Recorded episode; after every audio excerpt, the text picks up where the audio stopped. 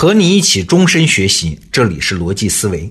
提起活字印刷术，我们脑子里通常会蹦出来两个人。第一呢是咱们中国的毕生，第二呢是德国人古腾堡。他们各自独立的发明了活字印刷术。那问题来喽，这两个人谁更牛呢？我们中国人当然说毕生更牛，为啥？因为他比古腾堡早了四百年啊！发明这种东西总要讲个先来后到的嘛。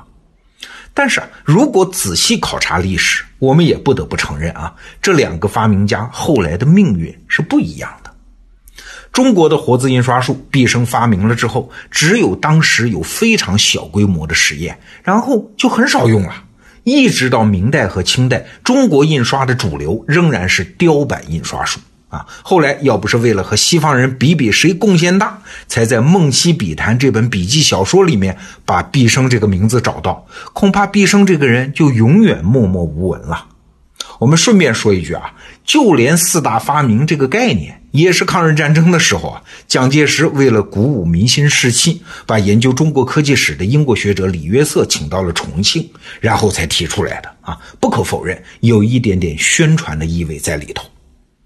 那问题来了，为什么毕生的活字它不能流传开呢？哎，因为技术水平达不到要求嘛。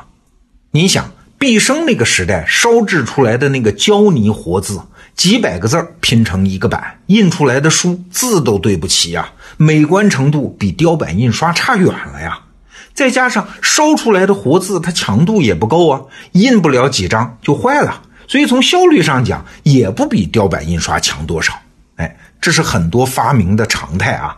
一项刚发明的技术，往往就是这样。比如最开始的蒸汽船，它比不上大帆船嘛；刚开始的汽车，肯定比不上马车嘛；刚开始的计算机，几十吨重，哎，看起来笨死了。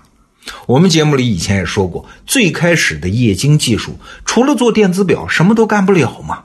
如果没有后来在这项技术上的不断迭代升级，这些技术也会变成一个将死的怪物啊！所以，毕生的活字印刷术就是掉进了这个陷阱里面。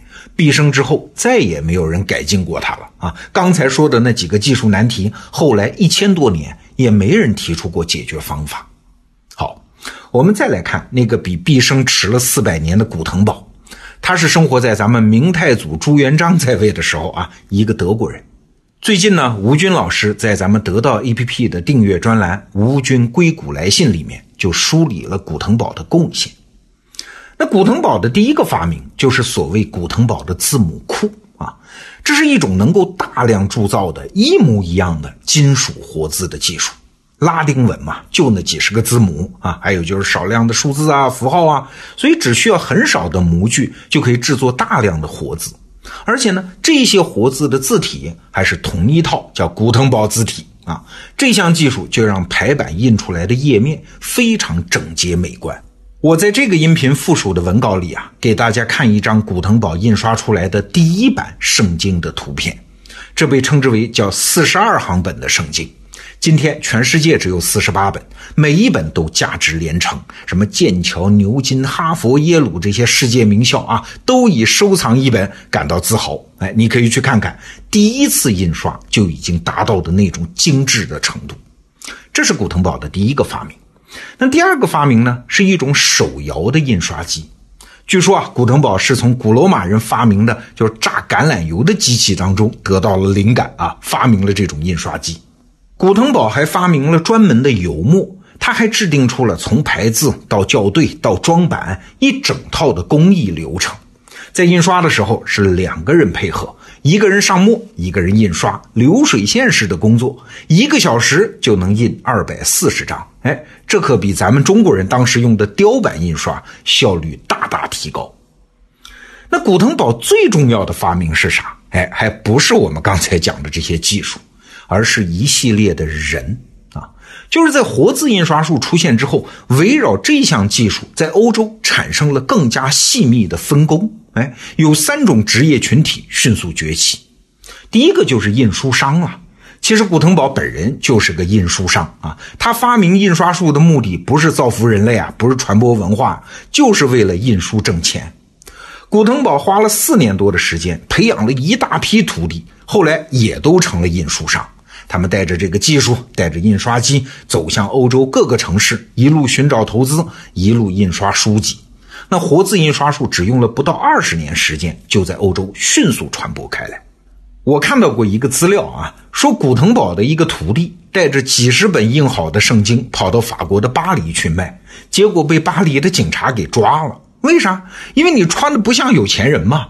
当时的书多贵呀，那都是手抄的呀，你怎么可能有几十本圣经呢？一定是偷的啊！所以可见当时的印刷业把书籍的价格降低了多少，又创造了多大的财富效应啊！这是制造出来的一个群体。那第二个崛起的职业群体是啥呢？哎，排字工人，这批工人啊，和过去的工匠大不相同。哎，有啥不一样的呢？他们不光得识字儿啊，还得做事儿认真仔细。在当时看来，这份工作的技术含量那可是很高了，不是一般人能够胜任的。也正是因为如此，当时的排字工人的收入很高啊，吸引了很多有知识的年轻人去学排字。只要当上排字工人，基本上就衣食无忧啊。你想，这可是十五、十六世纪啊，距离工业革命还早着呢。可以说是古腾堡发明的印刷厂，第一次培养出了这种有文化、讲纪律、重协作的现代化的产业工人。这是第二个群体。那最后一个崛起的职业群体是谁呀？就是作家嘛。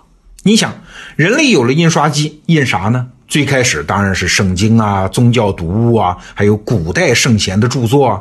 可这些著作能有多少啊？随着印书商越来越多，市场很快就饱和了，所以印书商就得寻找那些有创作能力的作家写新书嘛，哎，然后先垫付给他们一些报酬，你赶紧回家写。你看约稿这种商业模式就这么诞生了。在这个过程中，职业作家也就慢慢兴起了。按照吴军老师刚才的总结，古腾堡除了和毕生一样是个发明家，他还是个谁呀？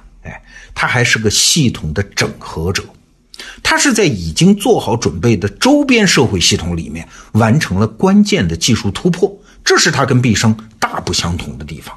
更重要的是啊，古腾堡还是一个专业化分工的推动者，更多的人在经过他改进的系统里面找到了自己的位置、生计和一辈子的职业啊。他们通过自己的专业化工作，不断的推动这个系统滚滚向前，不断演化。所以在欧洲，印刷术发明推广之后，图书的数量迅速增加，下层民众也可以自己读到圣经了，也可以读到那些文人的想法了。那罗马教廷的信息不对称一下子就被打破了。所以，欧洲后来的什么宗教改革、启蒙运动，都和古腾堡的活字印刷术有关。这个时候啊，我们再来反观咱们中国的发明家毕生，他个人的创造力未必输给古腾堡啊。但是因为没有周边社会系统来支持他的发明嘛，哎，所以毕生就像是一支单兵突进的孤军呢，得不到大部队的支持啊。虽然有短暂的闪光，但是最后还是不得不熄灭在历史的深处。吴军老师刚才我们讲的这篇文章啊，实际上颠覆了我们对于发明这件事儿的认知。发明啊，不是某个发明家灵光突现、单点突破的结果。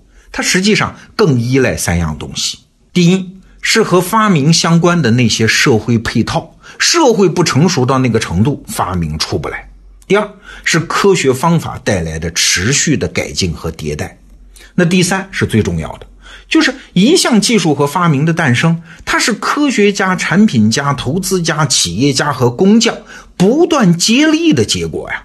只有围绕这项技术产生更加细密的分工，才可能让它成为人类真正的财富。好，今天这个话题我们就聊到这儿。推荐吴军老师的专栏《硅谷来信》，明天见。